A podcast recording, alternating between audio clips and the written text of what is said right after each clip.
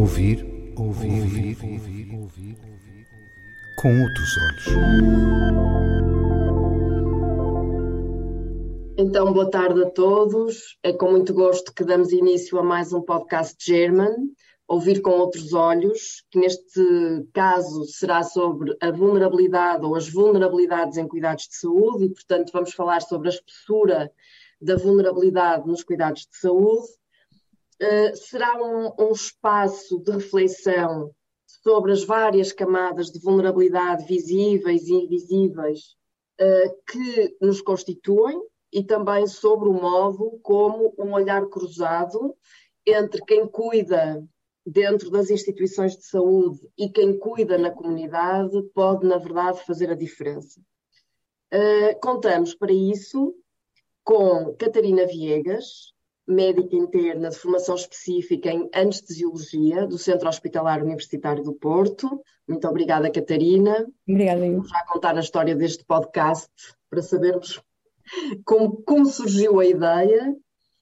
Uh, Joana Moraes e Castro, licenciada em Direito, especialista em Direitos Humanos, colabora na área transversal uh, da Economia Social da Universidade Católica do Porto, como docente e também como consultora, participa em diversos projetos sociais, nomeadamente como membro uh, do grupo Vozes de Esperança, da Associação Encontrar-se, e procura promover a valorização da diferença e da diversidade humana. Muito obrigada, Joana, pela disponibilidade e pela presença hoje.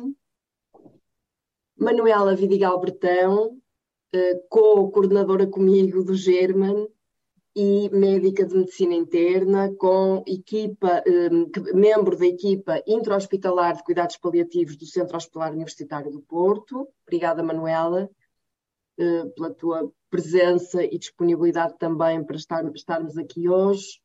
E por último, não menos importante, Mariana Abranches Pinto, arquiteta paisagista de formação, coordenadora do projeto Porto Compassivo e Vizinhos Compassivos, presidente da Compácio, Associação para a Construção de Comunidades Compassivas. Muito obrigada, Mariana, pela presença e pela disponibilidade para também estares aqui hoje. Eu gostava de começar, uma vez que o tema é sobre a espessura da vulnerabilidade nos cuidados de saúde e sobre este olhar cruzado entre quem cuida dentro das instituições e quem cuida na comunidade, gostava de começar por dizer que este podcast surgiu uh, por uma iniciativa que a Catarina Viegas teve de fazer um trabalho de reflexão e de exposição precisamente sobre o conceito de vulnerabilidade e sobre as populações vulneráveis e o impacto da, da, da compreensão sobre essa vulnerabilidade nos profissionais de saúde e na forma como se cuida, e também em toda a sociedade, tendo em conta uh, as consequências positivas ou negativas que este, que este enquadramento da vulnerabilidade nos cuidados de saúde pode ter. E, portanto, agradeço à, à Catarina a ideia lançada, que, que, que, nos chegou através de um membro importante do German, que é o Dr. Pedro Amorim, médico anestesista do Centro Hospitalar Universitário do Porto. Um, e exatamente porque o tema é vulnerabilidade, ou vulnerabilidades, como nós iremos ver, eu gostava precisamente de começar por aqui, de que é que falamos quando falamos de vulnerabilidade. E talvez começasse pela Manuela. Manuela, de que é que falamos quando falamos de vulnerabilidade? Olá, boa tarde. Um, se calhar para, para, para iniciar esta, esta questão da vulnerabilidade, é, eu acho muito útil irmos à, raiz da palavra à, e perceber o que é que ela significa. E vulnerabilidade vem da, das, da palavra latina vulnerabilis, que é aquele que pode ser ferido ou atacado. E, tudo o que é vivo é vulnerável. E, portanto, o próprio ser humano talvez seja o ser vivo, um dos seres vivos mais vulneráveis, que tem que arranjar diversas formas para combater a sua própria vulnerabilidade, para se proteger da sua própria vulnerabilidade. Isso é tão evidente, por exemplo, nós, enquanto mamíferos, somos um mamífero que tem menos pelos visíveis, pelo menos à luz do meu conhecimento. Nós somos mamíferos de pele, precisamos de vestir roupas para nos protegermos do frio, para nos protegermos do sol quente. Um, Portanto, a, a, vulnerabilidade, eu diria que é um estado permanente do homem. Um, e quando falamos em vulnerabilidade, por isto mesmo, eu acho que estamos inevitavelmente também a falar de humanidade. Um, e a vulnerabilidade tem, tem no seu, na sua raiz de que é aquele que pode ser ferido ou atacado, tem desde logo um convite, um apelo ao exterior. Portanto, ao ser vulnerável, eu estou logo a iniciar, um, estou logo a iniciar um apelo à ação, à relação. Como eu sou vulnerável, eu preciso de ti, eu preciso do outro, da alteridade, e, e, e, portanto, a vulnerabilidade principia, no fundo, uma relação e uma ética que apela ao cuidado e à responsabilidade. E quando nós estamos a falar de vulnerabilidade em cuidados de saúde, isto fica muito evidente quando, pensando que o doente ou a pessoa doente uh, é pessoa vulnerável, uh, na verdade, o profissional de saúde quando vai estabelecer a relação com, com a pessoa de quem cuida, também ele próprio está a, a dar a sua vulnerabilidade. Já iremos falar da vulnerabilidade do profissional de saúde. Exatamente. Eu penso que já lançaste ideias importantes, nomeadamente a questão da vulnerabilidade ser uma condição humana, intrínseca à nossa humanidade, e por outro lado, um, o facto de a vulnerabilidade não ser apenas característica, e por isso mesmo a vulnerabilidade não é característica apenas de determinados grupos, mas é transversal e ao mesmo tempo apela ao outro. A questão da solicitude, não é? Porque eu sou vulnerável, eu chamo o outro na minha vulnerabilidade, até que ponto é que os profissionais de saúde e quem cuida na comunidade é capaz de dar resposta a essa ferida aberta que nós temos e que é a nossa própria mortalidade, começando por aí, não é, Manuela? É, eu, se calhar, só para, para fechar esta questão, pronto, aqui a minha consideração sobre a vulnerabilidade em cuidados de saúde, eu gostava de fazer aqui um, um, uma reflexão sobre uma marca que todos nós temos no nosso corpo, que no fundo é um registro, é uma memória uh, dessa vulnerabilidade uh, intrínseca que existe no ser humano, que é o umbigo. O umbigo é a cicatriz uh, de, uma, de uma relação que já foi uma relação vulnerável, uma relação que, no, que, nos reporta a nossa própria vulnerabilidade e que nos lembra que mais cedo ou mais tarde nós vamos ter que tomar consciência de novo dessa vulnerabilidade que existe em nós naturalmente. Muito bem, muito obrigada.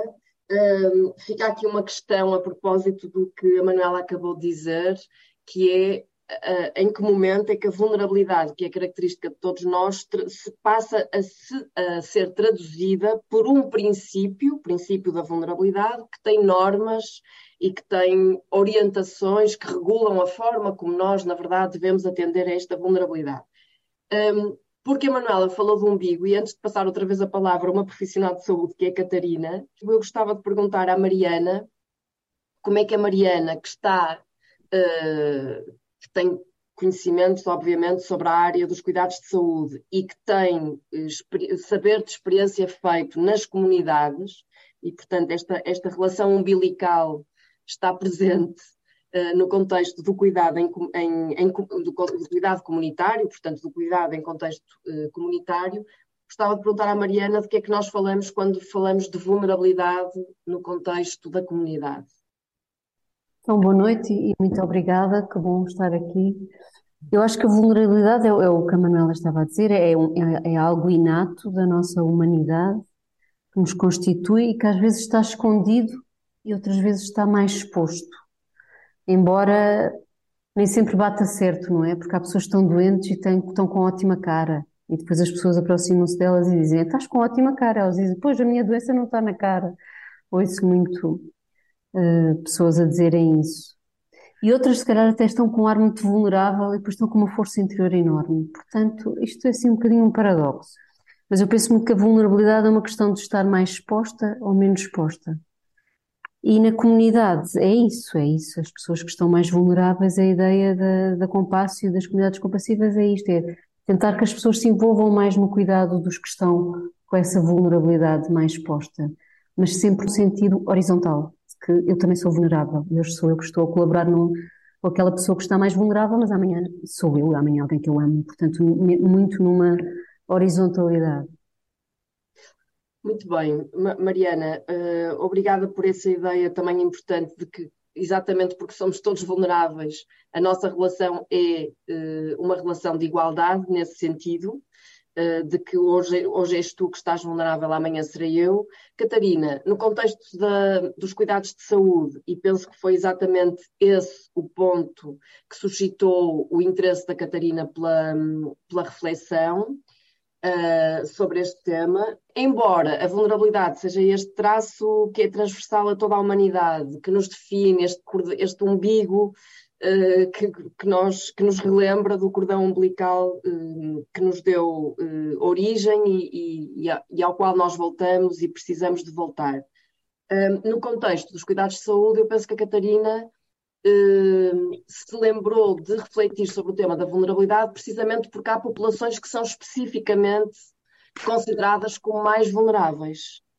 Uh, exato. Uh, este, este trabalho foi, foi um, um tema de uma reunião de, de, apresentada no meu serviço de anestesiologia do, do Santo António, Uh, foi um tema que me foi proposto pelo, pelo professor Humberto Machado, diretor de serviço, e orientado pelo Dr. Pedro Pina, meu orientador de, de formação.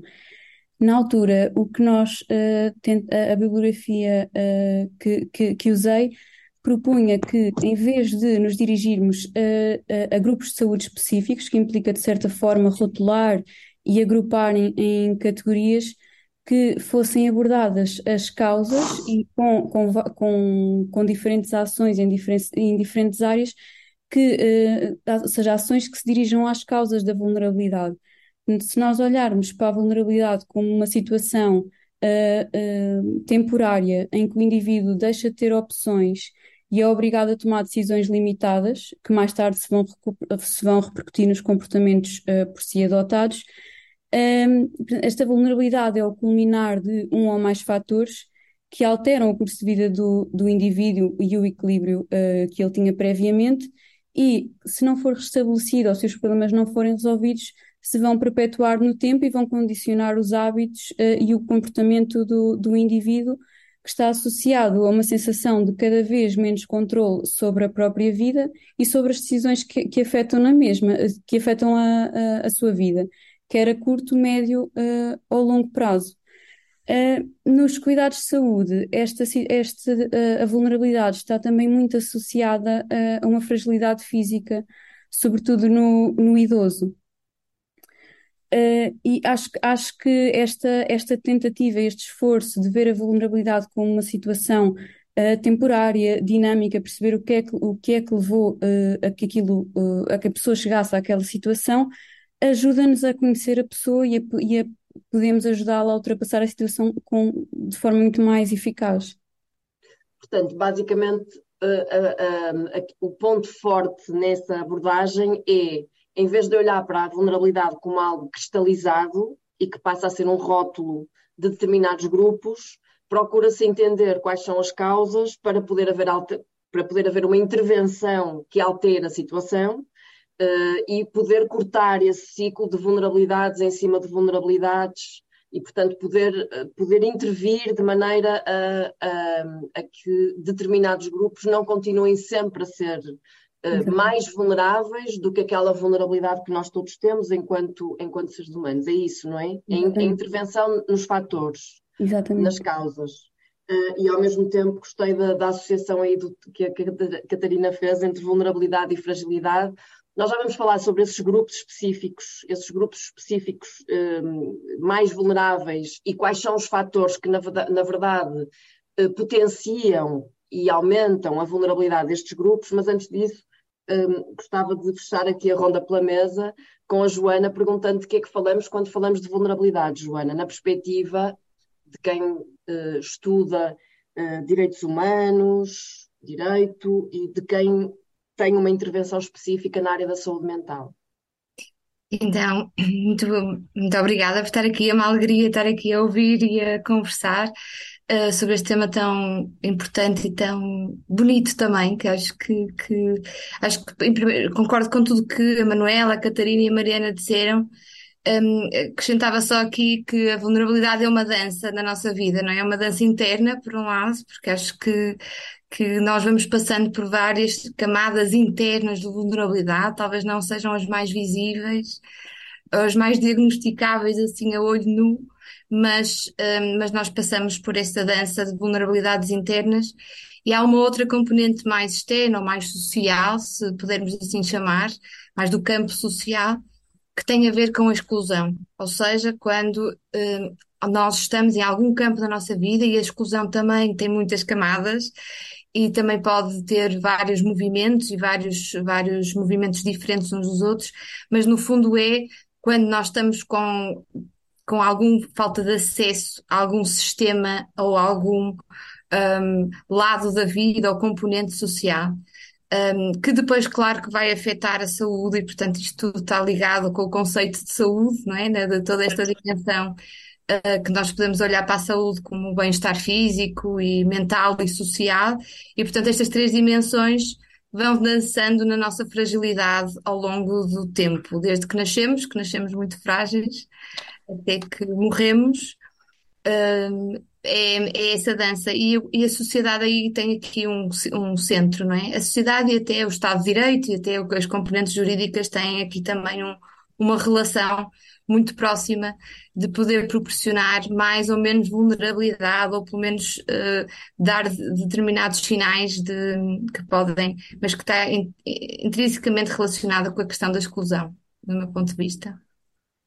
Muito bem, muito obrigada, Joana. A Joana eh, retomou uma ideia que a Catarina Viegas tinha lançado para cima da mesa, que é a ideia da vulnerabilidade como rótulo, uh, que quase que inalterável, porque está colada à pele, e no caso, no caso das instituições de saúde, esse rótulo pode surgir com base numa série de preconceitos, portanto, numa, numa, com base numa série de preconceitos e de formas de abordar a realidade que acabam por rotular determinados grupos como vulneráveis e, segundo a Joana, na comunidade e, e em termos, enfim, na, nas nossas relações enquanto cidadãos, é, esses rótulos surgem precisamente eh, com base também no preconceito, eh, é a mesma questão que, que, está, que está presente, um, e, e, e, que, portanto, vai retirar poder às pessoas a partir do momento em que elas são marginalizadas uh, e, enfim, congeladas dentro de um determinado grupo do qual não conseguem sair a não ser um, que haja alguém que as olhe de outra forma e que, portanto, consiga um, potenciar o seu desenvolvimento. Um, Catarina, no caso uh, da, das populações vulneráveis, que deu origem à reflexão que a Catarina fez, um, qual é a importância para, para os profissionais de saúde e para os doentes? Por que é que é importante haver esta reflexão sobre o que é isto de populações vulneráveis, por um lado, e por outro lado, quais são as principais ideias-chave que a Catarina retirou dessa reflexão que fez? Portanto, o que é que são populações vulneráveis? porque é que é importante pensarmos sobre essas populações vulneráveis no contexto dos cuidados de saúde eh, e quais são os fatores, pensando em duas ou três, dois ou três grupos, quais são os principais fatores eh, potenciadores dessa vulnerabilidade. Então, vou, vou começar, uh, se calhar, por, uh, por uh, destacar os pontos principais do, do trabalho. Um, o trabalho incidiu, foi uma reflexão sobre como abordar a vulnerabilidade do indivíduo atuando nas causas por áreas de intervenção que são diferentes consoante a fase do indivíduo e consoante o, o contexto. Aqui, falando sobretudo em quatro áreas, uma um bocadinho mais individual, que são os estadios ao longo da vida, depois, a associação entre o, o, a sociedade e as esferas, em, as esferas em que a mesma assenta, e depois, de um ponto de vista mais uh, abrangente, visto um bocadinho de fora, dos sistemas de governabilidade. Um, falando no primeiro, nos estadios de vida, uh, os, os, determinantes sociais da saúde vão ter um efeito cumulativo uh, ao longo da vida, portanto, vai, vai, ter uma repercussão mais cedo ou mais tarde. Quais são estes determinantes de saúde? Os recursos económicos, condições de trabalho, de habitação, educação e conhecimento. Onde é que nós aqui temos que ter atenção e onde é que temos que incidir? No perpetuar das inequidades ao longo das gerações, ou seja, não havendo nenhuma mudança, nenhuma intervenção ativa que obriga à mudança de comportamentos, a tendência será que as, será as iniquidades passarem de geração em geração, de pais para filhos, para netos, etc. Uh, onde é que, onde é que, em que estadio é que estas medidas são mais eficazes? Logo nos primeiros estadios de vida, uh, onde podemos quebrar estes ciclos viciosos e, e mudar comportamentos. Uh, em alturas diferentes, temos que atender a aspectos diferentes. Uh, nos primeiros anos de vida, o, o, temos que assegurar que todas as crianças tenham um desenvolvimento completo a nível físico, cognitivo, social, uh, emocional, e que quem não tem suporte familiar ou quem não tem esta opção disponível pode recorrer a serviços multidisciplinares e intergeracionais que, de, certa forma, possam colmatar esta falha. Uh, já em, em estadios de vida mais avançados, uh, a prioridade é, é, é, atrasar o início, do, a incidência de, de, doenças relacionadas com a idade, quer a nível físico, quer mental. E sempre ter muito presente o, o, o isolamento social, que é um, um, preditor de mortalidade muito importante. Um, as medidas mais eficazes a nível da, da sociedade vão ser aquelas que criam ou reforçam a coesão social e uma responsabilidade mútua uh, entre indivíduos, e aqui o empoderar do indivíduo é uma questão central, ou seja, temos que fazer com que o indivíduo se sinta capaz uh, e, por opção, possa mudar comportamentos. Uh, e, nosso, o, o, objetivo com, com, as medidas implementadas é a manutenção de um padrão mínimo uh, necessário a uma boa, a uma boa, a bons indicadores de saúde. Nas comunidades locais, o, os fatores que afetam as relações sociais são então o controle que o indivíduo tem sobre os próprios recursos e o, e o poder de decisão na sua própria vida e o acesso a recursos sociais. Um, depois, na, a nível de governabilidade, temos que o, o ponto de partida é saber exatamente qual é o papel dos sistemas de saúde, tem que ir além de apenas uh, providenciar informação e, e apenas uh, regulamentar. Uh, temos de definir qual é o papel e como é que vai influenciar os outros sistemas a atingir melhores, uma melhor saúde e uma maior equidade. Garantir sempre que o, o, o acesso à saúde é, é universal, é, é prioritário assegurar um acesso universal aos cuidados de saúde, proteger onde já existe e progressivamente estender para que isto possa, possa ser uma realidade em todos os, todos os países. Catarina, hum, tudo o que disse é, é muitíssimo importante. Esta ideia de que, na verdade, é possível, dentro das instituições de saúde, através dos cuidados de saúde, intervir de maneira a que o, o, o, as vulnerabilidades que podem ser reduzidas o sejam, e de maneira a que a pessoa tenha possibilidades e oportunidades de desenvolvimento total. Mas a minha pergunta é: ao focarmos os grupos vulneráveis, ao focarmos populações vulneráveis, como é que nós atendemos à pessoa? Porque grupos vulneráveis são grupos e depois os indivíduos que fazem parte dos grupos são pessoas singulares, únicas, com uma história única. Um, a Catarina pensa, enquanto jovem médica, que os médicos, na verdade, uh, estão preparados para este, este atender uh, à pessoa, este cuidado holístico, este cuidado centrado na pessoa, ou a formação médica não tem sido pautada por desenvolvimento destas competências? Eh, eu acho que o tempo dedicado a esta reflexão devia ser, devia ser maior e devia haver formação específica na, na área. Acho que esta é uma reflexão que deve ser incentivada e realizada por todos, uh, não apenas enquanto profissionais de saúde, mas enquanto indivíduos que integram uma sociedade. Ninguém pode ser indiferente a este tema porque, alguns ao longo da vida, todos uh, vamos ser vulneráveis. Enquanto médicos em formação, uh, somos constantemente alertados, relembrados para a importância de manter uma boa comunicação, uma comunicação que seja clara, concisa, tanto com os doentes como com os familiares uh, existe um esforço para alertar sobre as falhas na abordagem ao doente nos, nos vários contextos, na urgência, no internamento, no bloco. Eu acho que muitas vezes, dada a escassez de tempo e o elevado número de pessoas com quem lidamos no dia a dia, não há realmente tempo para conhecermos o indivíduo que está à nossa frente e, e, e vermos o seu contexto social, nem para, para, abordar as causas que explicam a atual situação de, de vulnerabilidade. isto faz-nos continuar no dia a dia sem que haja um, um momento para reflexão da, da, vulnerabilidade e da resposta que nós, que nós damos. Um, acho que ao longo da formação podia ser dedicado mais, mais tempo para, para esta reflexão um, e que, que devia haver formação, formação específica na área e, e talvez maior, tivesse um maior destaque. Eu já vou passar à Joana e à Mariana eh, com duas perguntas muito concretas a propósito daquilo que, que acabamos de dizer, mas eh, não posso deixar de perguntar à Manuela, que para além de ser também jovem, mas com mais alguns anos de experiência médica, um, e trabalhar em cuidados paliativos, com competências específicas em cuidados paliativos, também é professora universitária, portanto também é docente.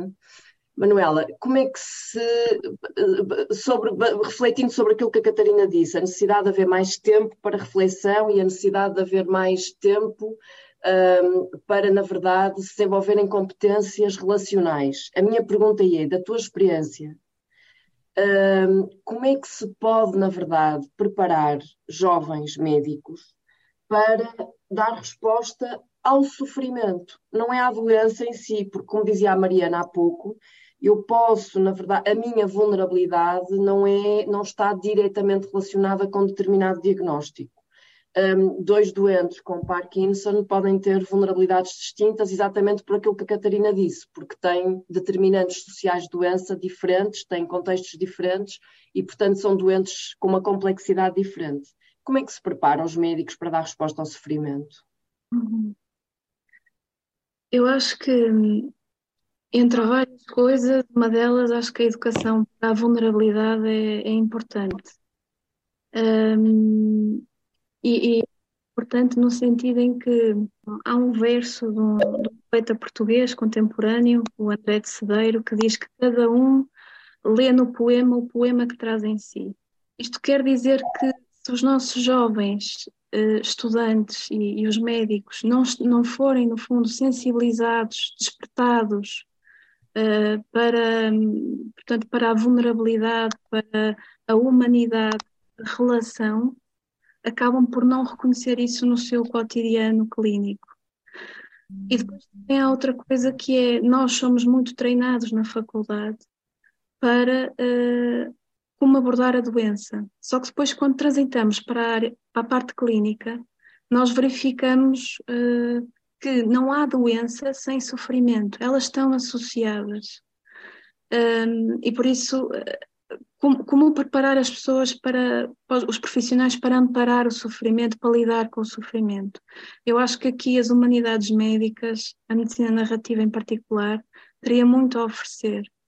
Uh, teria muito a oferecer no sentido em que uh, anteciparia reflexões importantes, por exemplo, numa aula de anatomia, Uh, o, o, estudante é deparado com o órgão, o olho, por exemplo, e no final dessa aula fazer um texto reflexivo sobre se eu fosse cego ou se, uh, se eu tivesse algum problema visual que, que, me impedisse de ver o mundo como eu vejo.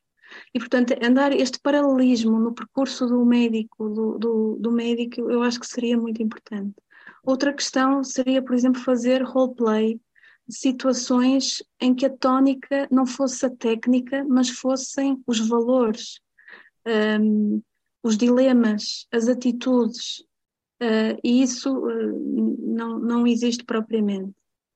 E outra questão também é quando nós transitamos para a área clínica, há muita, há, há uma, às vezes há, há, momentos em que nós questionamos aquilo que aprendemos na faculdade e aquilo que na realidade é feito.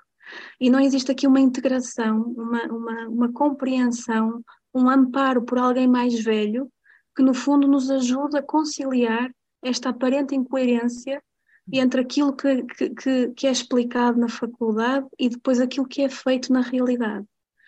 Um, e, portanto, tudo isso, apelar a uma medicina baseada na narrativa e não só uma medicina baseada na evidência, acho que era, era importante para a integração e para compreender melhor e ter mais respostas, mais recursos individuais, cada profissional, para amparar o sofrimento. Eu, eu, não sei se tenho tempo, Susana, mas eu estava aqui a lembrar-me, por exemplo, de uma situação que me aconteceu muito recentemente, que eu estava uh, numa formação sobre medicina narrativa aos alunos do primeiro ano do ICLAS e este ano houve um aluno, houve um grupo de alunos, dois alunos que estavam, eu estava a falar sobre a doença grave, sobre o sofrimento, que é assim que eu inicio a, a palestra, e o, houve dois alunos que estavam a rir-se, estavam, eu quis que eles partilhassem connosco o que é que estavam a sentir.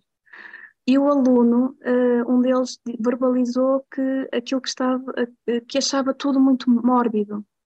E aquela reação do aluno deixou-me muito a pensar um jovem de 18, 19 anos que escolhe medicina e que a matéria-prima principal do seu trabalho vai ser exatamente refletir ao longo de todos os, todos os seis anos de curso sobre a doença e o sofrimento. Um, e, portanto, eu acho que os jovens precisam mesmo de referências, de modelos, de pessoas que na prática clínica lhes possam transmitir este amadurecimento, não é? Esta, esta forma de, de ver a pessoa para além da doença.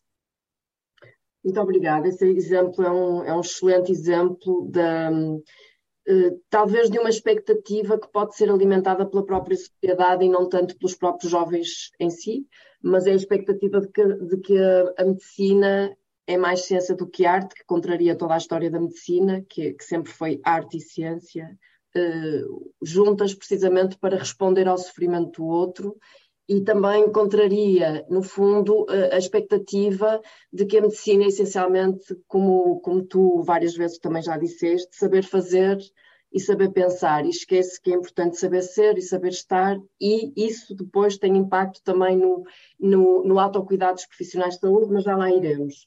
Eh, eu iria perguntar à Joana Uh, já falamos aqui de vários, de, vários, de vários conceitos importantes, a vulnerabilidade, vulnerabilidade, exposição vulnerável, indivíduos vulneráveis e a resposta a esta vulnerabilidade barra fragilidade barra sofrimento.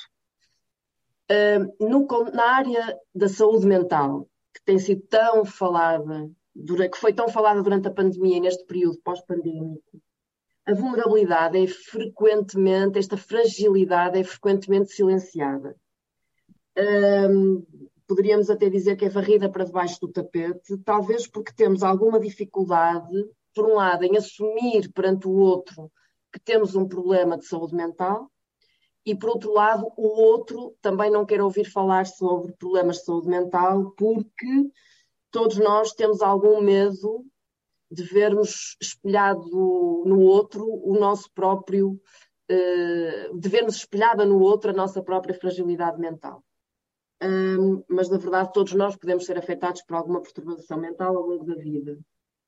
Uh, de que forma é que, na verdade, uh, ou como é que tu comentas esta, esta afirmação e uh, com, o que é que tem acontecido para nós nos afastarmos tanto dos outros que sofrem com doenças mentais e com perturbações mentais, ainda que não sejam doenças diagnosticadas como tal? Hum, muito obrigada por essa questão, que acho que é uma questão que é central na questão da saúde mental e que é preciso nós compreendermos muito bem. Primeiro é preciso, percebermos a história, não é? Nós estamos há milénios, hum, ou seja, há muitos séculos, a viver uma história de discriminação profunda na questão da saúde mental. Tudo que era doenças mentais, desde os tempos dos gregos e dos romanos, dos romanos eh, que é altamente discriminada. Temos o tempo da Inquisição, onde tantas pessoas com problemas de doença mental foram acusados, sentenciados, etc. Temos a história profunda dos asilos, dos hospícios, é? hospícios, toda esta carga histórica. A psiquiatria tem 200 anos, é um bocadinho recente em relação ao resto da medicina.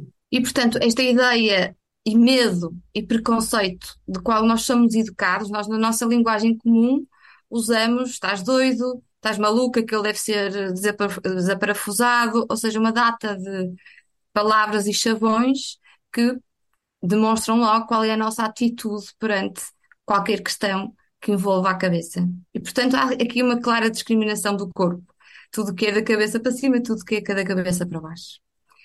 Um, depois, por outro lado, um, sim, nós temos este medo e este preconceito, um, que é o próprio, o pior inimigo à nossa própria saúde mental individual, porque isso faz com que nós depois tenhamos muito receio.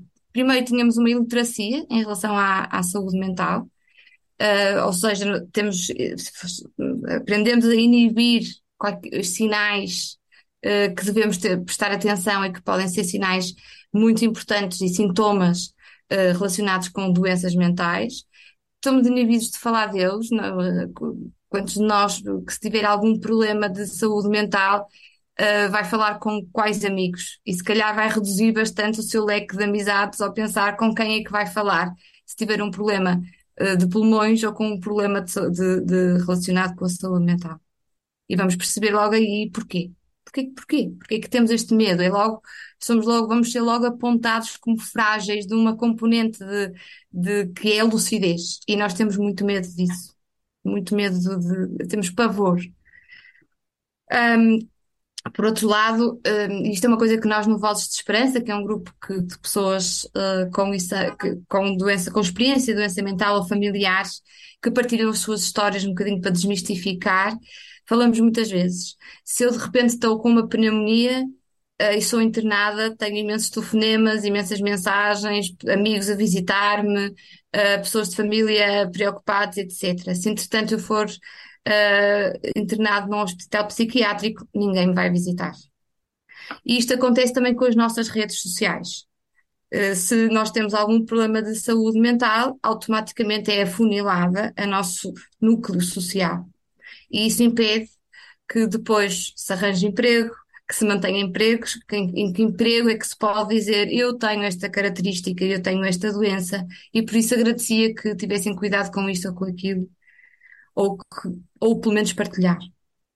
E, portanto, há aqui esta solidão que é, que de facto é uma das componentes de exclusão maiores um, nesta questão da saúde mental e tem a ver com este séculos e séculos e séculos, basta olhar para a arte e a forma como é, são definidos os loucos, a loucura, tudo isso é tudo de uma maneira assustadora, mesmo os contos infantis, mesmo os contos infantis, como às vezes nós educamos as nossas crianças, são a que o louco é o mau. É? E, portanto, há estes fantasmas dentro da nossa educação e, há, e, eu acho que está um bocadinho no nosso ADN de milénios de história sobre oh, Joana, mas como é que se pode mudar a situação? Porque eu nós acho acreditamos que é possível mudar, certo? Sim, eu como acho é que, que é não ter medo de falar uh, sobre o que é que são sintomas, o que é que é a experiência, de ouvir, escutar muito. Eu acho que é, é, o segredo é muito escutar, conversar, perguntar quem és tu, o que é que te aconteceu, o que é que sentiste, conta-me, deixa-me estar ao teu lado. É, é, nós termos esta literacia para a saúde mental é essencial, porque se eu estiver num jantar de amigos e disser que me dói a cabeça, dão-me um Benuron. Se eu disser que estou a ouvir vozes, levantam-se e vão-se embora. E no fundo, Sim. É a literacia, não é? O, nós uhum. percebermos que isto é uma questão comum como outra qualquer, que a cabeça é um órgão igualzinho a outro qualquer. E, portanto, pararmos de uh, diabolizar uh, a cabeça. Hum, então passa por, na verdade, nós construirmos literacia sobre o que é que falamos quando falamos de saúde mental e, e, e sermos capazes de não ter medo do estranho. Daquele, do estranho e da escuta. Estranho. E da escuta. E escutar. Escutar. Escutar. Escutar. Escutar uh, dá...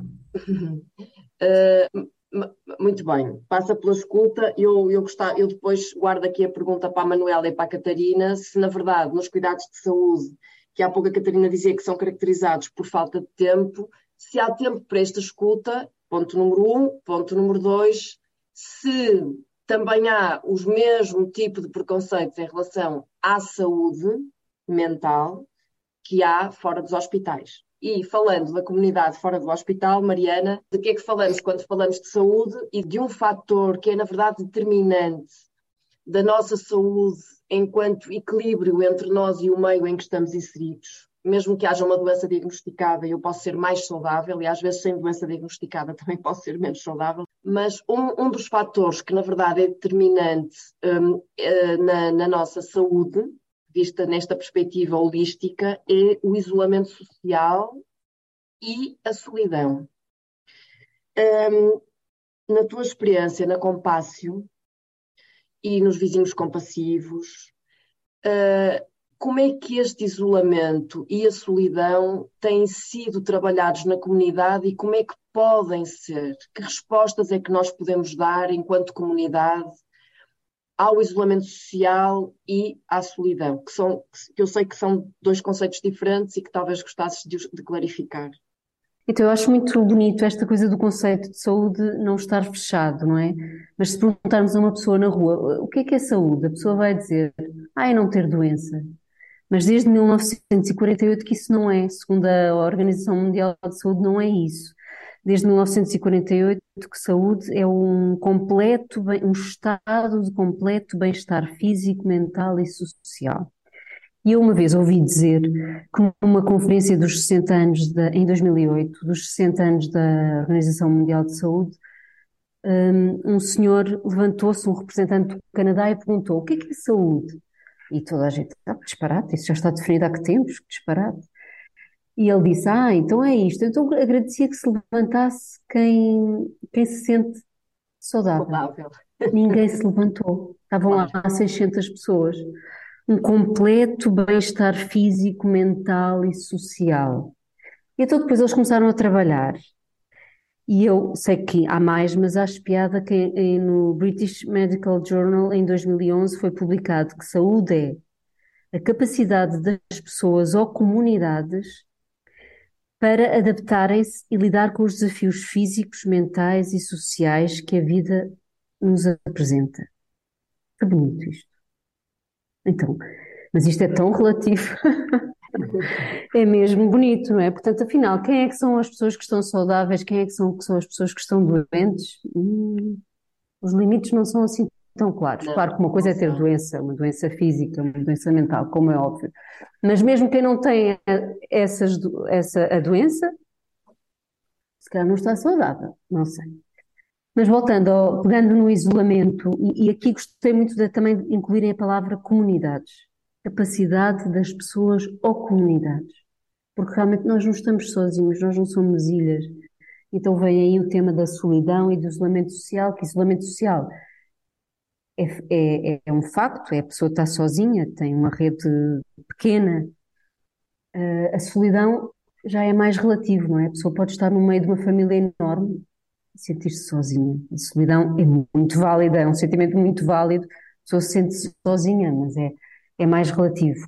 E na Compácio tentamos trabalhar os dois temas, sabendo que são diferentes, e a ideia é realmente que as pessoas que estão com doença avançada, que é o nosso tema, as pessoas mais em, seguidas em cuidados paliativos ou com necessidades paliativas, e que estão mais sozinhas, que têm uma rede social mais curta, uma rede, estão mais em isolamento social e tentar que a comunidade se envolva mais e que saiba se envolver, porque nós naturalmente não sabemos na nossa sociedade hoje em dia. Temos medo do sofrimento, como este exemplo que a Manuela dava dos alunos muito novos de medicina. Já estão muito afastados, são afastados, são, têm vidas, não sei, mas estamos a, temos bastante dificuldade e por isso nós temos workshops na Compácio que é socorro, a minha prima está doente, o que é que eu lhe digo, o que é que eu não digo? porque não sabemos. Depois dizemos palavras que não devíamos dizer com boa intenção. Mas temos que aprender, temos que aprender todos a, a saber comunicar de uma forma mais compassiva. Acima de tudo, a escuta, parece que a Joana estava a falar disso, e que estar em silêncio é muito mais do que estar calado. E que realmente que uma das coisas também que as comunidades compassivas é que as pessoas doentes, com vivência de doença, não são recipientes de cuidado. E também uma coisa que acho que falta. A medicina é cuidar, é cuidar, não é tratar da doença, é cuidar da pessoa. Mas as pessoas doentes não são recipientes de cuidado. As pessoas doentes têm muito a dar à sociedade pela experiência de, pela tal experiência de exposição da vulnerabilidade comum a todos. Aprendem muito e nós temos que ouvi-las, temos que escutá-las, têm muito a dizer à sociedade. E, portanto, esta ideia de que as pessoas doentes estão tem muito a dizer-nos e ouvi-las e estar com elas e combater esta solidão que mata, que realmente está mais que provado que a solidão mata. E que a maior parte do tempo as pessoas estão na comunidade, não estão, não estão a ser cuidadas por profissionais de saúde, estão na comunidade. Uh, pois, e, e, segundo, não é, segundo dizem alguns estudos, na verdade uh, é na comunidade que, as, que os, as, os problemas de saúde vão ter resposta cada vez mais agora e no futuro. Uh, precisamos, na verdade, de comunidades compassivas. Como é que se constroem comunidades compassivas? Que tipo de iniciativas é que a Compácio tem realizado? Hum, é muita sensibilização e capacitação para este cuidar compassivo e para a naturalidade e normalidade da morte, do morrer e do luto. E depois é o dinamizar então redes compassivas, mesmo são os profissionais de saúde que nos uh, sinalizam pessoas com doenças avançadas e que estejam mais sós, e nós vamos tentar criar estas redes de vizinhança compassiva à volta. Mas estamos muito no início, é, uma, é um projeto que, que demora tempo, a parte da sensibilização e capacitação, não, já temos um caminho percorrido bom, ainda com muito para andar, mas bom. Em relação às redes, estamos no início, mas com um entusiasmo muito, muito forte. Então, e as pessoas que quiserem aderir a essas redes dos vizinhos compassivos, por exemplo, eh, como é que o podem fazer? Podem procurar na, na internet uh, a Compácio e manifestar o seu interesse? Uhum.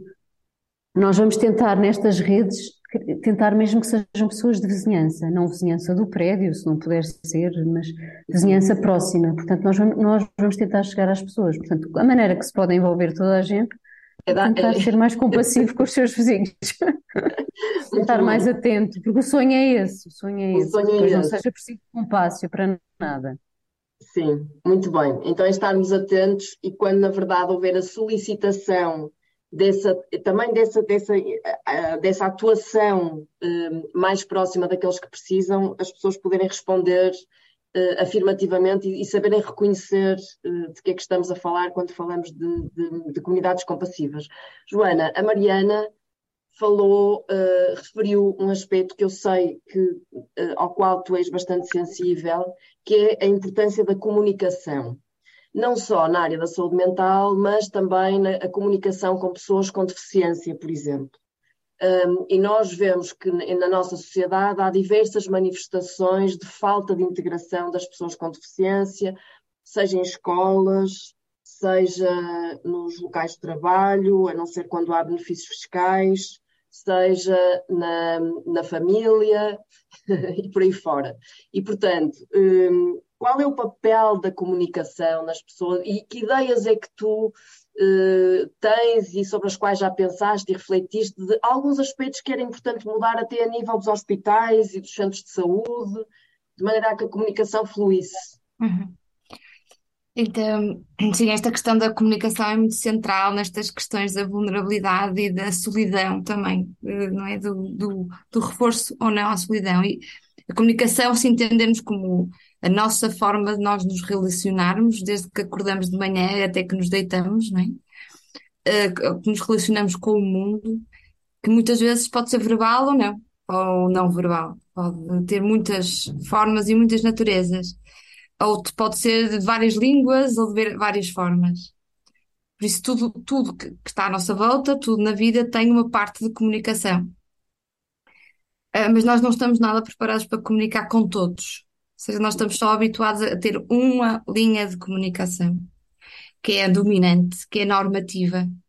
Não estamos muito preparados para uh, diversidades de comunicações. E o primeiro sinal é nas acessibilidades, não é? Ou seja, uh, se uh, nas, nas físicas é muito simples e fácil de nós entendermos, não é? Se vamos a um local que não está preparado para alguém que com mobilidade reduzida, o que a própria pessoa sente é que não pode aceder, em primeiro lugar, que está inibido de aceder, ou seja, não estamos a convidar a aceder. E, portanto, há aqui uma comunicação de não entras. E isto é muito significativo nesta linguagem mais de arquitetónicas, não é? De rampas, não é? De toda esta parte das acessibilidades, mas também é noutros componentes. Um, quando vamos a algum local e, e não há audiodescrição para cegos. Vamos a uma exposição de arte e não há audiodescrição. O que estamos a dizer é os cegos não podem vir. Não são bem-vindos. Quando vamos a uma conferência, e isto é comum, não é? É o nosso dia a dia que nós nem pensamos nisto. Vamos a uma conferência e não há língua gestual, o que estamos a dizer é que um surdo não pode estar presente porque não vai entender. E isto acontece também muito, muito, e é especialmente significativo também na deficiência intelectual. que há muitas formas, nomeadamente sinaléticas, nomeadamente, por exemplo, nos hospitais, em que as sinaléticas são altamente complexas, em que não há uma comunicação fácil. Chama-se comunicação fácil, uma comunicação em que é entendida para todos. E que isso o que é que vai fazer? Que uma pessoa que esteja com uma deficiência, com uma deficiência intelectual, ou até pensar numa pessoa de mais idade que esteja com alguma demência, não vai entender, vai se perder, vai se desnortear. E portanto o que estamos a dizer é não estamos preparados para vocês. E quantas vezes isto acontece depois em outras situações, não é?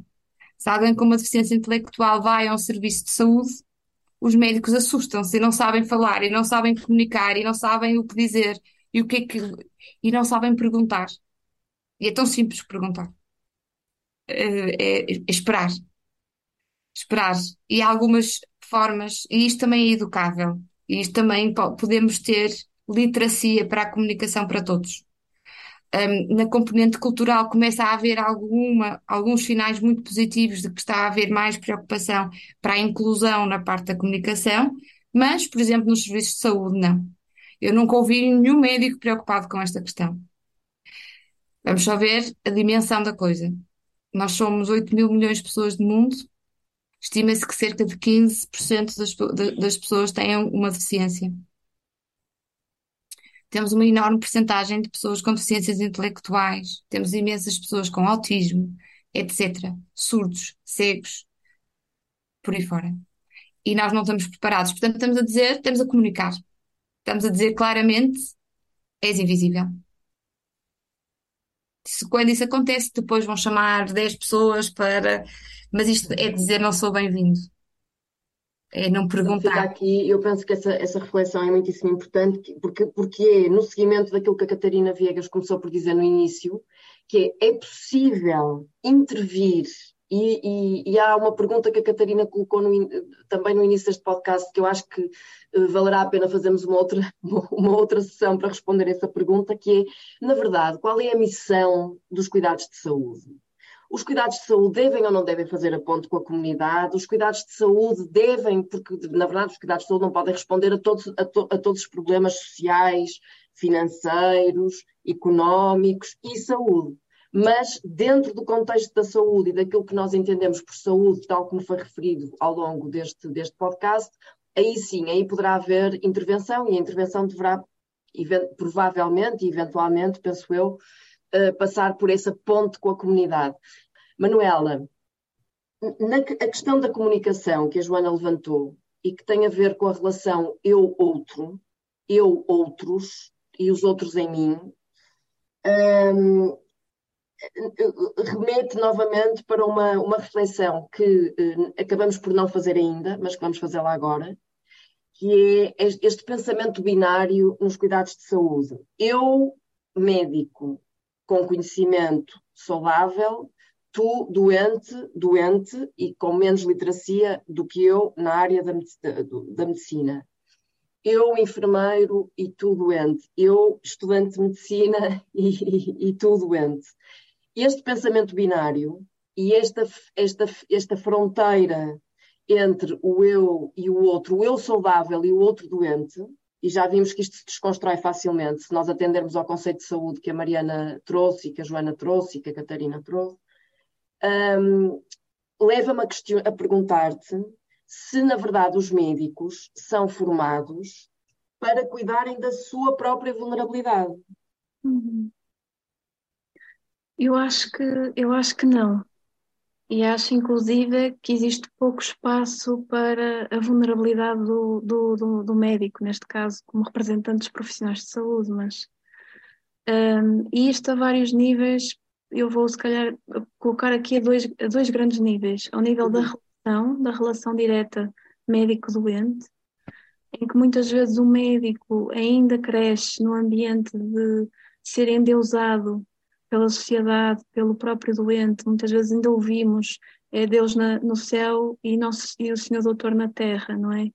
Ainda existe esta, esta resistência, esta construção, digamos assim, de, de ver o médico como, como, é, como esta pessoa intocável.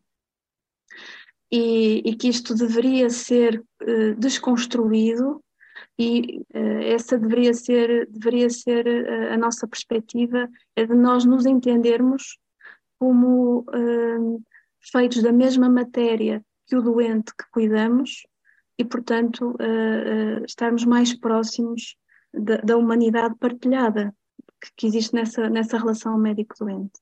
A outra, a, outra, a outra dimensão, uma dimensão mais macroscópica, que seria que é, que seria não, que é, na verdade, um, a forma como os médicos são vistos pela, por, quem, por quem é superior hierárquico ou, ou pelos próprios pares, ou seja, não há espaço dentro, uh, não há reconhecimento dessa vulnerabilidade pelos superiores, superiores hierárquicos e pelos próprios colegas.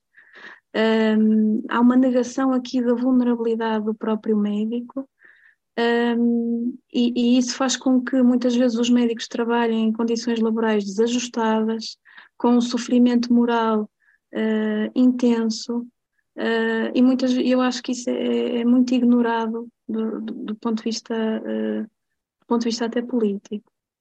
Um, e por isso, respondendo à tua questão, acho que acho que não, acho que os médicos não são de todo educados, nem sequer têm espaço uh, ou têm receio de ter esse espaço também, pois isto também levava, levava aqui outras questões mais profundas, provavelmente, para, para encararem a sua própria vulnerabilidade. A vulnerabilidade em termos de condições de trabalho, a vulnerabilidade face ao sofrimento daqueles de quem cuidam, a vulnerabilidade face à morte daqueles de quem cuidam e a vulnerabilidade face à sua própria situação e à sua própria condição pessoal.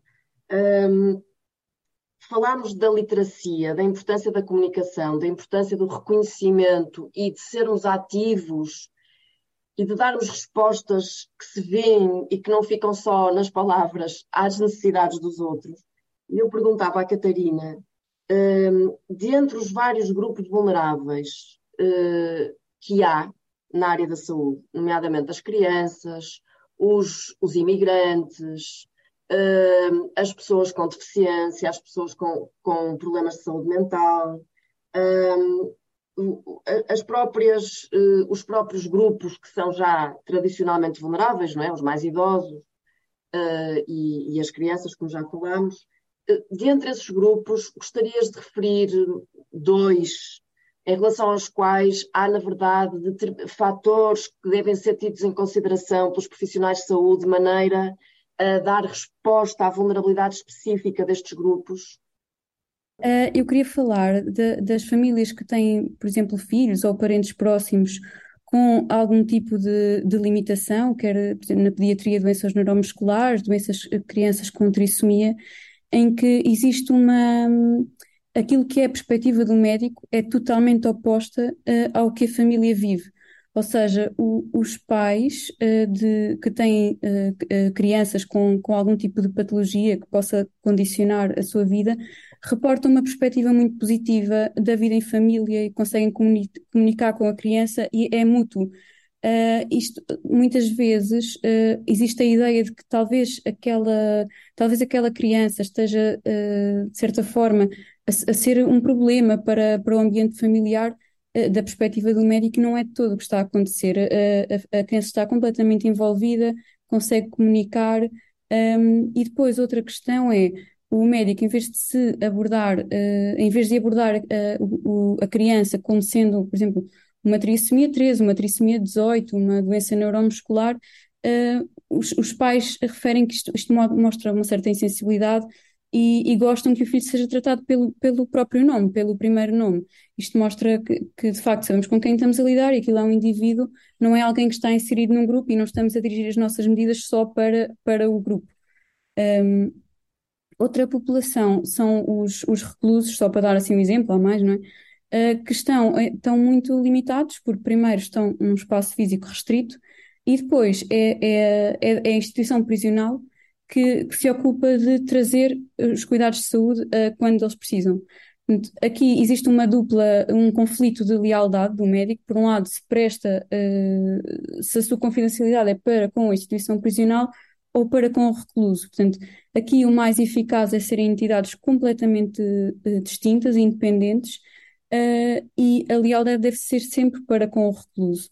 Ou seja, se for, se, se um ato médico for com, outra finalidade que não o diagnóstico, seja para recolha de evidência ou tudo, não deve ser um médico a fazer isso, deve ser uma entidade separada, independente, para que a própria pessoa tenha a vontade e, e, e esteja, esteja segura que aquela relação é confidencial uh, e daí expor todos os seus problemas uma vez que referiste isso, que é tão importante, tanto uma situação de pais com crianças com deficiência, seja a que nível for, quer a questão dos reclusos que já têm a sua autonomia, a sua liberdade condicionada e que veem muitas vezes essa liberdade e autonomia ser recondicionada eh, em contextos que não deveria ser, eu gostava de perguntar à, à Joana se, como jurista, eh, consideras que o direito tem dado resposta às vulnerabilidades nossa, da nossa população. Ou seja, se nós, na verdade, temos encontrado uh, algum apoio em termos de normas e de orientações, ou se, e, e, o que é que poderia, e, pra, e se sim, o que é que ainda falta fazer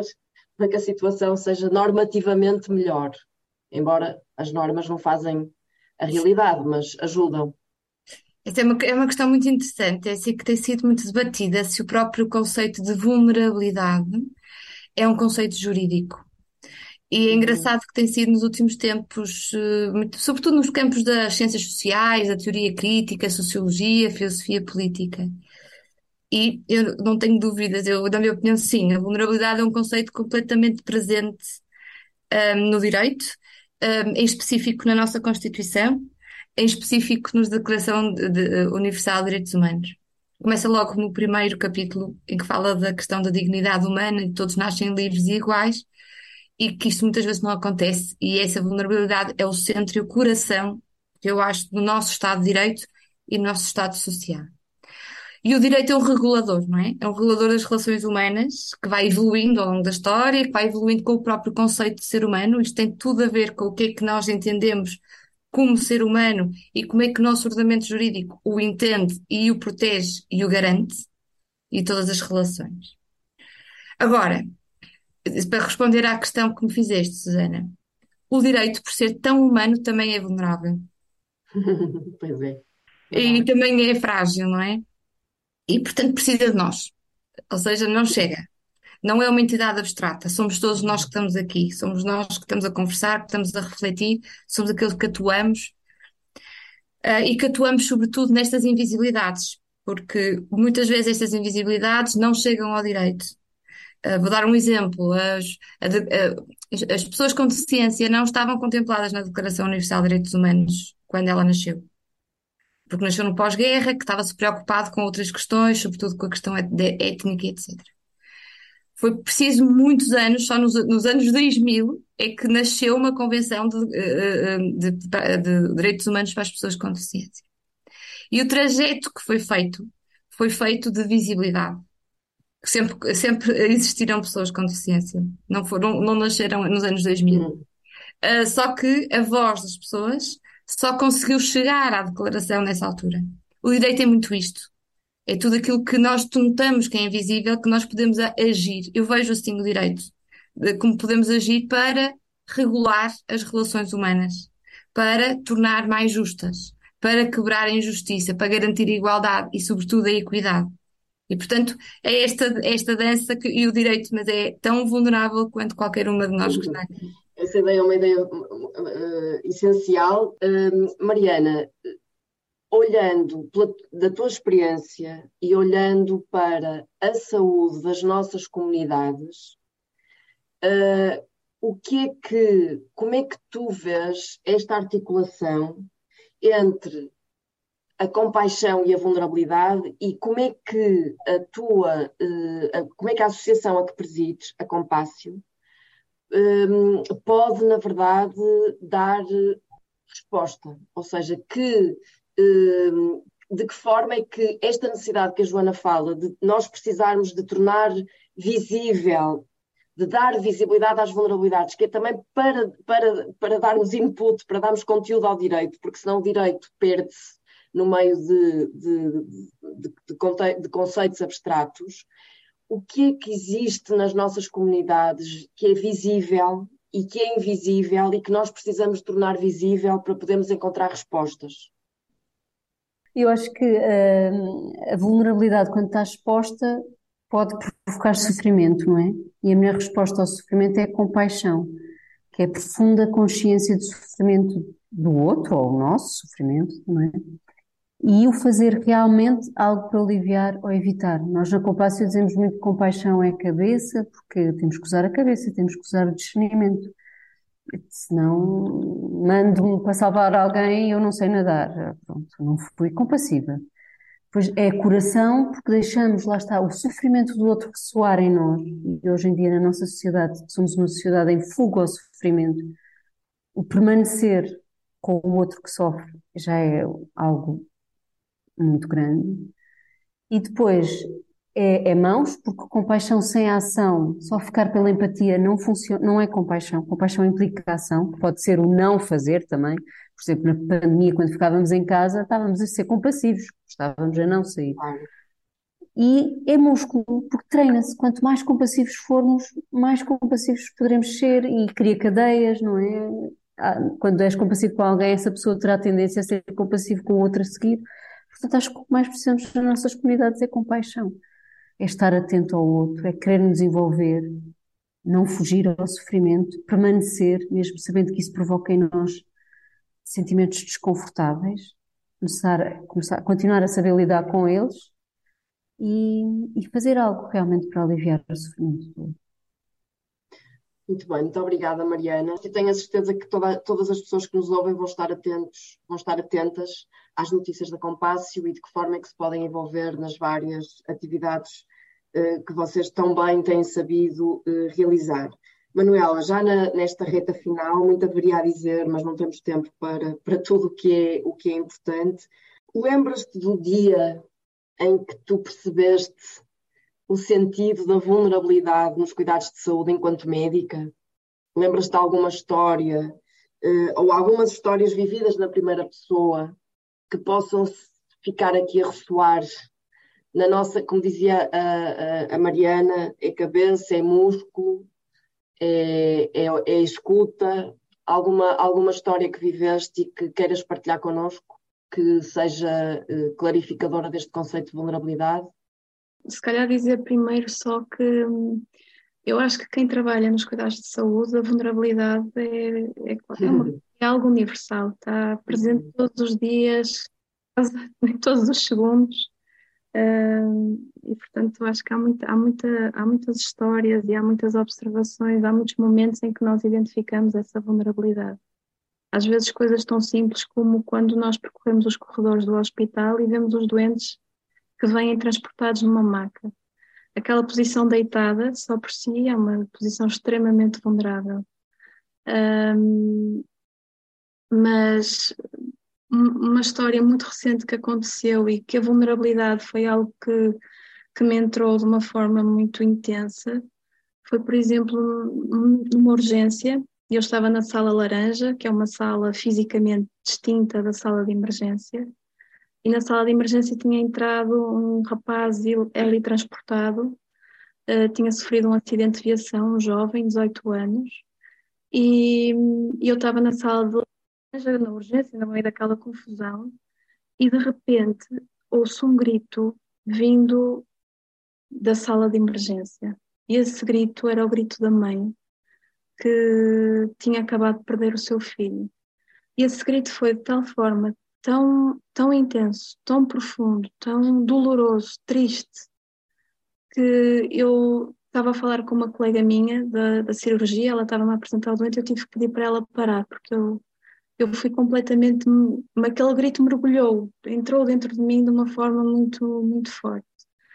E, e, e isto, se calhar, é, é, um, é um extremo de vulnerabilidade um, e que, não, que, os médicos e os profissionais têm dentro do, do, da sua profissão e do, do seu local de trabalho. Mas também há outras vulnerabilidades, como, por exemplo, quando eu fiz a primeira gasometria, que é uma picada que nós fazemos na artéria, na artéria radial, que é algo muito comum no interno logo no, no primeiro ano, uh, aquela vulnerabilidade de eu, eu invadir fisicamente a integridade, a integridade física do outro com permissão. Uh, e eu imagino que é que seja, o que seja operar, uh, deve ser uma vulnerabilidade para o médico, para o cirurgião, uh, que se calhar nem ele mesmo reconhece, ou se reconhece, se calhar não, não, não assume, não faço ideia, mas deve ser uma sensação de uma vulnerabilidade gigante. Outra, outra forma também de vulnerabilidade, e essa é muito frequente, é o medo do erro.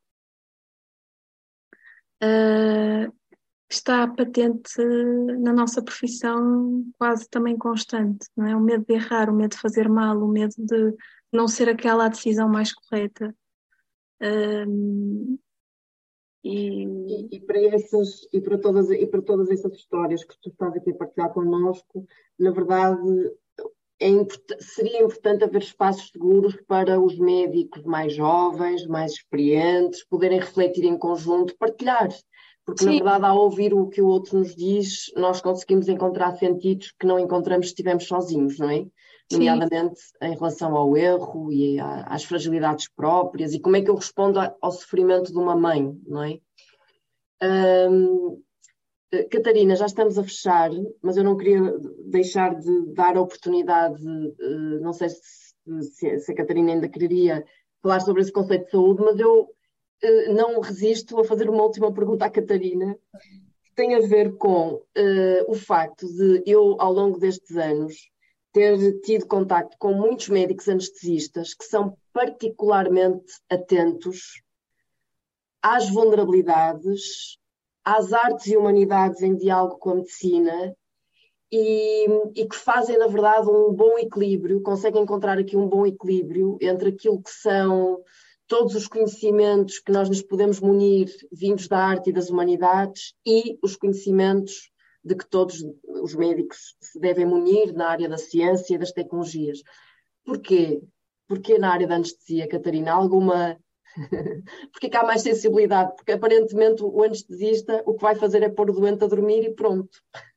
É, eu acho que há aqui duas, duas questões. A primeira é, no, no, eu comecei o internato em janeiro e uh, o, o aspecto que foi mais batalhado no início, no primeiro mês, foi observar, observar a dinâmica entre as equipas, a equipa de enfermagem, a equipa cirúrgica, observar os vários passos, ou seja, a chegada do doente ao bloco, a introdução do doente num ambiente que é estranho, provavelmente, não sei se será a primeira vez, mas não é um ambiente uh, que seja comum uh, a pessoa frequentar. e terem chamado, terem alertado para, esta, para este aspecto, ou seja, ver a dinâmica, ver uh, como é que se faz, por exemplo, a verificação de todos os aspectos para assegurar que a cirurgia começa de forma segura, que não houve nenhum passo crítico que falhou, que todos, todas as pessoas na sala estão identificadas. Um, depois, toda a forma como o bloco operatório funciona e como, como os vários serviços, porque é um, é um espaço onde todo tipo de pessoas trabalham. Uh, e qual é a dinâmica entre, entre os anestesistas, os cirurgiões, a equipa de enfermagem, os técnicos que vêm prestar apoio, o doente que chega e tem, tem este, os parâmetros hemodinâmicos muitas vezes completamente alterados, as tensões altas pela ansiedade. Então acho que há esse aspecto eh, desde muito cedo, ehm, nós temos que ter percepção de tudo o que está a acontecer na sala. Portanto, se alguém entra ou alguém sai ou acontece alguma coisa, temos que criar uma certa sensibilidade para, para Hum. ter, uh, pronto, para estar cientes disso. E outra questão, é, acho que é o facto de trabalharmos em muitos sítios diferentes. Por exemplo, uh, a, a, a, anestesiologia abrange a medicina perioperatória, a área da emergência, a área da dor crónica e a área da emergência. Vemos por estas quatro áreas que o tipo de doentes são, são doentes muito variados em, em muitos contextos diferentes. Ou seja, o, o, o ambiente e o contexto que leva a pessoa a uma consulta de dor crónica é incomparável a um ambiente de emergência. Um, e acho que isto vai criando uma certa Uhum. sensibilidade que pronto, requer, requer treino e formação, daí o internato ser, ser tão, tão longo, um, mas acho que, que assenta um bocadinho nestas duas, nestes dois pontos. O que nos leva ao, ao início do, do nosso podcast, que é a ideia de que, na verdade, para darmos resposta ao sofrimento, como a Manuela dizia, é preciso a exposição a diferentes contextos de cuidado e, portanto, daí também à comunidade. Nós vamos ter de terminar, só queria perguntar à Joana se há mais alguma ideia que, que seja importante um, partilhar connosco sobre as questões da vulnerabilidade antes de fecharmos. Susana, se me permitir, já porque estou aqui com o coração com duas coisas que a Manuela e a Catarina disseram e que gostava aqui de fazer uma ponte, se calhar, que é um, a Catarina falou muito do, desta, disto de, de ser tratado pelo nome, não é? Uh, referiu na, da importância de ser tratado pelo nome, meu nome e o paradoxo entre muitas vezes a percepção dos médicos ou das famílias de crianças com deficiência. E eu queria só acrescentar que este, este talvez seja o paradoxo que eu tenho mais vivido nos últimos tempos, que é este paradoxo entre o mundo vê um, a deficiência, as pessoas com deficiência, como um, vidas menores, às vezes, não estou a dizer que seja a questão dos médicos, mas, mas eu estou a dizer a sociedade em geral, uh, vê muito como a sociedade não o quer que existam, não é? E ver-se agora em tantos países do, do mundo onde é claramente uma política de não, não querer que existam pessoas com deficiência, mas famílias, e eu falo também em termos pessoais, sentimos que a vida é mais bonita por existir aquela pessoa e que nos leva para um campo muito mais belo. E beleza, digo, não é facilidade, mas acho que facilidade não é felicidade e por isso não estão intimamente relacionadas. E dizer isto, e isto fez-me lembrar, e a Manuela falou aqui, contou aqui duas histórias e fez-me lembrar uma outra história que só para ter é muito rápida, um, que é do Sr. Vasily. Eu, durante alguns anos, fui jurista uh, de, no, no, Centro Nacional de Apoio ao Imigrante, portanto, que, que com imigrantes, uh, sobretudo, e uh, muitas vezes tinha que fazer o meu trabalho de jurista, era muito de, de, mediação e trabalhava muito com o CEF. O CEF é aquele sítio onde os imigrantes estão com muito medo, não é? Estão muito assustados, é o futuro deles. Um, e eu fui ao CEF e estava lá um senhor com ar absolutamente assustado, apavorado e etc. E, e, eu percebi que o senhor estava tão aflito que fui lá meter conversa com ele e fui lá, então como é que se chama? E ele chamava-se Vasily, nunca mais me esquecer, isto foi em 2005, 2006, um, no auge de, de, de, uma grande imigração económica ucraniana, um, era ucraniano, e a certa altura perguntei-lhe, então e na Ucrânia o que é que fazia? E ele olhou para mim com as lágrimas nos olhos e disse, era médico. Ele trabalhava numas obras em, em Gaia. É a primeira vez que alguém me pergunta quem é que eu era. E isto tem a ver com isto da narrativa, não é? Que a Manuela estava a falar de medicina narrativa e nós, nas nossas narrativas do dia a dia, seja nos hospitais ou fora, quem és tu? Não é? Esta é a pergunta que quebra mais e que pode combater mais a vulnerabilidade e crescermos como seres humanos. Portanto, ofereço o seu vazio que, que ficou aqui comigo este tempo todo. Muito bem, muito obrigada. Fica aqui o, o testemunho uh, de alguém que se interessa pelo outro e talvez uh, a resposta à vulnerabilidade comece exatamente por aí.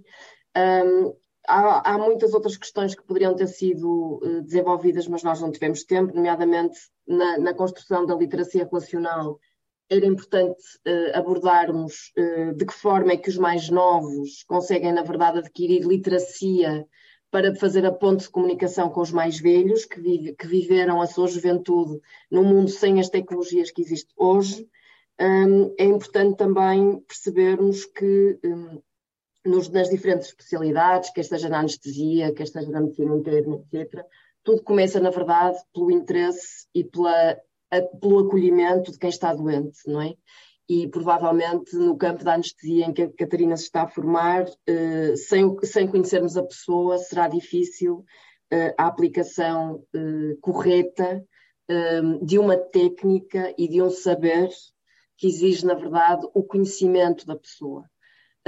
eu agradeço a todas a participação e, e, mais, e mais haveria a dizer sobre este tema, talvez voltemos a ele uh, com outro painel para, para ouvirmos outras perspectivas. Uh, muito obrigada, Manuela, Catarina, Joana, a Mariana já não está connosco e uh, em janeiro voltaremos para mais um podcast de German. Obrigada.